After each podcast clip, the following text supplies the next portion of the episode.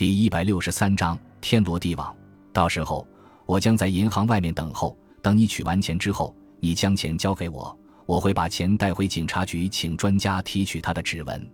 不过，请你放心，我会给你同样金额的一笔警察局的公款，用来交换你取出来的钱。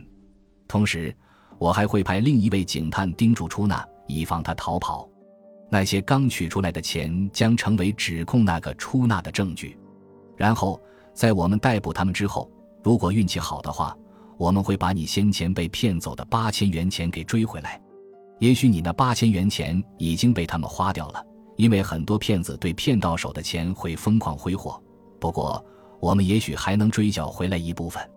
他说：“嗯，好说，我听你的。”他急忙站起身。那么，我们出发去银行吧。早点出发，早点结束。我开车送你到银行，你去取钱。然后，我们的另一位警察将送你回这里。你可以继续收拾行李，肯定不会耽误你赶九点零九分的火车。哦，等一下，他指着自己的衣服说：“我还得换件衣服，顺便找找存折。”好的，不过我们要抓紧时间。他离开房间时说：“哎，光顾聊天了，我都忘记招待你了。我父母从小就教导我待人要有礼貌，请你先坐下来喝一杯咖啡。”我去简单收拾一下，然后就跟你去银行。他不想服了吉米小姐的美意，而失去他答应合作的机会，于是就又坐了下来。过了一会儿，他端来一杯咖啡，他喝了一口，并冲着离开房间的女主人做了个鬼脸。时间一分一秒的过去了，等了好长时间，吉米小姐也没有从卧室出来，她有些着急了。台湾看了一下表，表走得好慢，他怎么收拾这么久？怕不是有什么事吧？这时他感到上下眼皮开始打架，一股强烈的困意袭来。他努力想把头抬起来，可是头越来越沉重，最后慢慢的垂了下去。他的心砰砰直跳，甚至自己都能清楚的听到心跳声，可偏偏感到两腿无力，除了沉重的眼睛还能转动外，他全身都没法移动分毫。他的咖啡里究竟放了什么？当他再次勉强睁开眼睛时，看到吉米小姐正站在他面前，紧盯着他的眼睛。警官，你一定感到很诧异，对吗？那么我来给你解释一下究竟发生了什么吧。你是那两个女骗子的同伙，他们先骗了一个笨蛋，骗走他一大笔钱，然后过几天你再度上门，假装成警察，打算再骗一笔。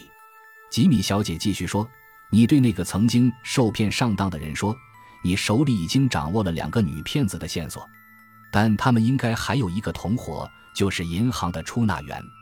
为了引蛇出洞，你需要受害人协助你。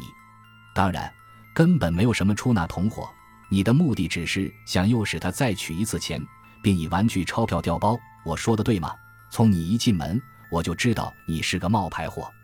其实你要找的人是我妹妹，可你并不知道，我妹妹并没有报案。所以，从一开始我就知道了你的真实身份。吉米小姐接着说：“说心里话，我觉得我很对不起我的妹妹，因为几年前我也被同样的手段骗过。可当时我很羞愧，没有将此事告诉我妹妹。结果她后来竟然也上了类似的当。